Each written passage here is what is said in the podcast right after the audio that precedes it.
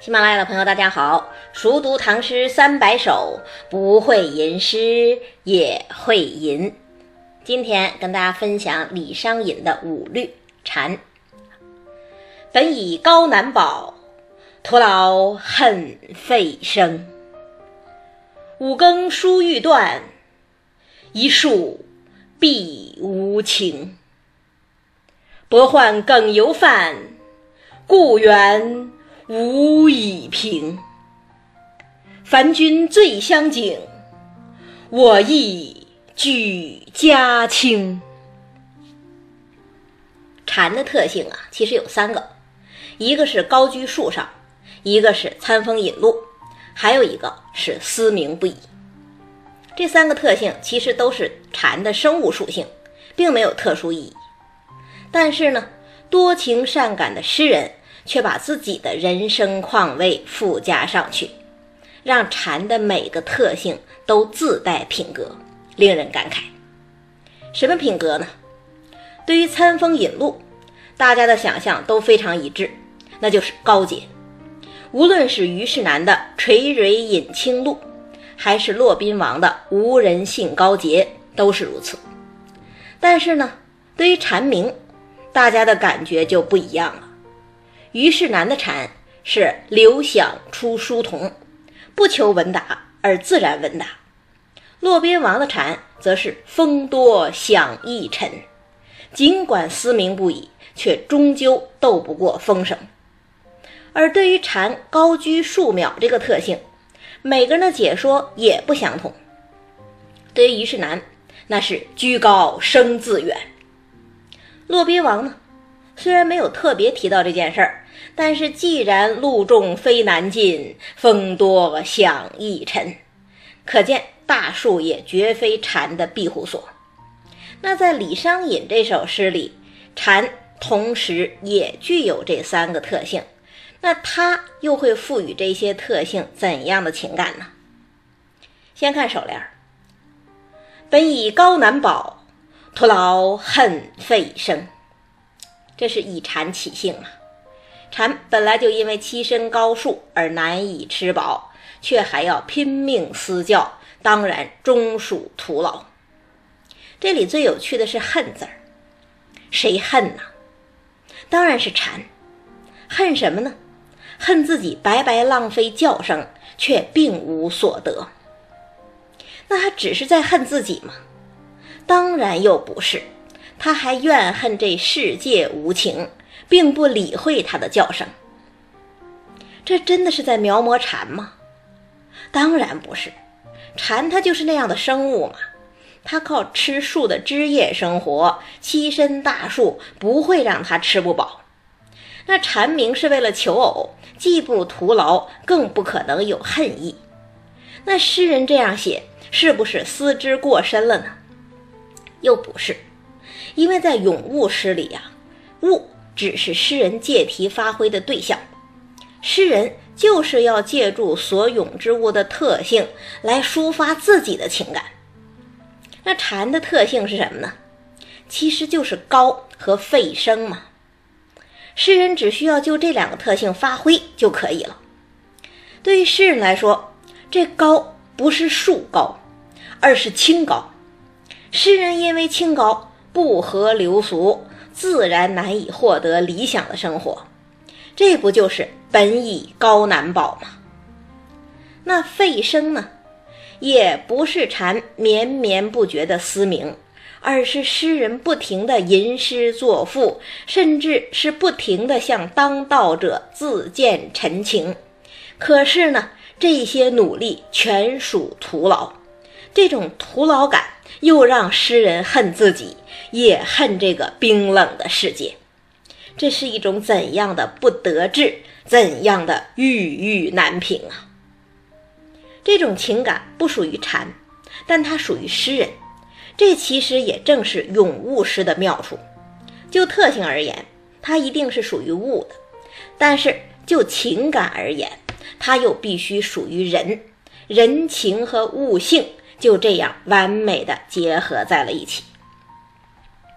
咱们都知道，律师讲究起承转合嘛。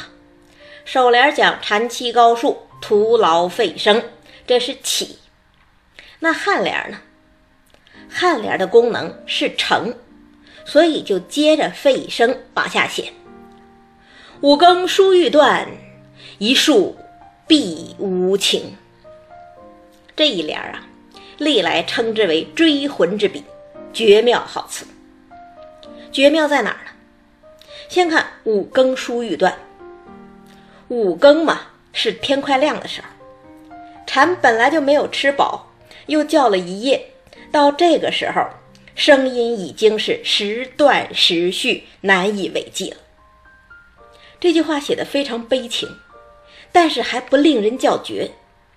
真正令人叫绝的是下一句：“一树碧无情。”尽管蝉鸣欲断，但大树照样在天光的照耀下露出苍翠的颜色。这是何等冷漠，何等无情啊！大家想，如果仅仅从逻辑的角度考虑，这不是非常无理吗？蝉声是断还是续？和树是否绿又有什么关系呢？但是我们一再说，这不是科学论文，这是咏物诗啊！咏物诗的重点永远不是事物，而是人附加在事物上的感情。就禅而言，树当然既谈不上有情，也谈不上无情。但是呢，就以禅自比的诗人而言，他所托身的大树。或者说，他所寄托希望的有势力者，却可以有情，也应该有情。这些人本来不应该对诗人的撕心裂肺无动于衷，但是他们居然就那么无动于衷。所谓世情薄，人情恶，不就体现在这一树必无情之中吗？所以说。这一树必无情，貌似无理，但是从人情的角度体味，又是那么入情入理。《红楼梦》里头，香菱学诗的时候不是说过吗？据我看来，诗的好处有口里说不出来的意思，想去却是逼真的；有似乎无理的，想去竟是有理有情的。香菱这番体味。其实正是对“五更书欲断，一树碧无情”的最好注解。那首联起，颔联成，都在说蝉的事儿。那颈联呢？颈联该转了，转到哪儿呢？从蝉转到人了。薄宦梗犹泛，故园无以平。到这一步。诗人已经抛开咏蝉的外衣，直面自己的人生悲剧了。什么样的悲剧呢？先看“薄宦梗犹泛”。所谓“薄宦”，自然是指官小位卑。那“梗犹泛”是什么意思呢？这里用的是《战国策》的一个典故，说河边有一个泥人和一个桃木做的木偶人，那木偶人就讽刺泥人说。你本来不过是河西岸的土嘛，被人捏成一个泥人而已。到八月份的时候，天降大雨，河水暴涨，那你可就被冲没喽。这时候呢，泥人就反唇相讥，他说：“我本来就是河西岸的土，河水一来，我还是回到西岸当土，这有什么了不起呢？而你呢，你本来是东方的一根桃木枝啊。”人们把你雕成一个人形，到八月大水下来的时候，我倒要看看你飘到哪儿去。什么意思呢？泥人还有来路，也有去向，而桃树枝，也就是桃梗，却只能随波逐流，漂泊不定。在这里呀，诗人用桃梗这个典故，真是无限感慨。自己当着一个小官儿，每天装模作样，何尝不像那个桃梗雕成的木偶人啊？自己为了衣食东奔西走，前途渺茫，又何尝不像那个漂泊无依的桃梗啊？那既然如此不堪，为什么不弃官回家呢？陶渊明当年做官不得志，不就吟诵着“归去来兮，田园将芜胡不归”，然后不就辞官归隐了吗？可是啊，诗人既然自比陶耿，就说明已经无家可归了。为什么呢？因为故园无以平。田园早已荒废，家业早已荡然。一根已经砍下来的树枝，本来就没有办法再回到桃树，何况是连桃树也早就被连根拔起了呢？拨换更犹饭，故园无以平。官儿固然是难做下去，家呢更是回不去了。这样的人生是何等的悲凉啊！要知道，这不是李商隐一个人的悲凉啊，这是唐朝千千万万平民知识分子的普遍悲剧。他们不像魏晋南北朝时期的那些贵族文人，在朝廷里有势力，在家乡还有产业，进可攻，退可守，人生可以活得潇潇洒洒。他们出自于寒门小户，做官没有背景，生活没有保障。他们有才华，就像蝉有歌声；他们渴望得到有力者的庇护，就像寒蝉依赖大树。但是呢，他们往往又清高，低不下头，放不下身段，撇不开原则，所以又会被有力者最终抛弃。他们痛恨一树碧无情，但是又没有退路，无可奈何。拨换更犹饭，故园无以平。这进退失措背后，有多少时代和人生的辛酸呢？那全诗由禅到人，写尽了不堪，怎么结尾呢？看尾联儿。凡君最相敬，我亦举家清。尾联的作用是合嘛？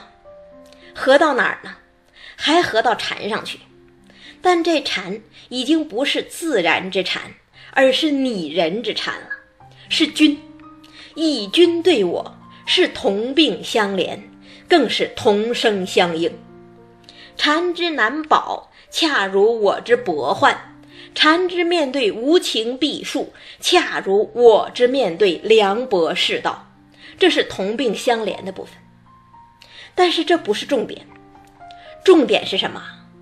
重点是禅明明知道高难保，还是要登高；我明明知道清高会受挫，也还是要清高。这才是真正的物我一体，同声相应。既然如此，禅之思明就仿佛在提醒我坚守清白，坚守清贫，而我呢，也慨然呼应：凡君最相敬，我亦举家清。这种困境中的坚守，哀婉中的不屈，不正是诗人的志气和操守吗？诗写到这儿，这个境界。一下子就升华了。其实很多人都知道，李商隐经历坎坷，潦倒终身。他早年丧父，为了撑持门户，不得不给人抄书度日。但是呢，与此同时，他又是个神童，五岁诵经书，七岁弄笔砚，十五六岁就名扬天下。这样的才华让他被很多人看好。也让他在有意无意之中就卷入了当时著名的官场内斗、牛李党争之中。他跟两派都有关系，其结果不是两派都提携他，而是两派都打击他，而他也最终成为两派斗争的牺牲品。这当然是人生的悲剧，所以李商隐的诗往往笼罩着悲凉色彩。比方说“五更书欲断，一树碧无情”，但是呢，尽管如此，李商隐也从未失去底线，从未失去世人的风骨。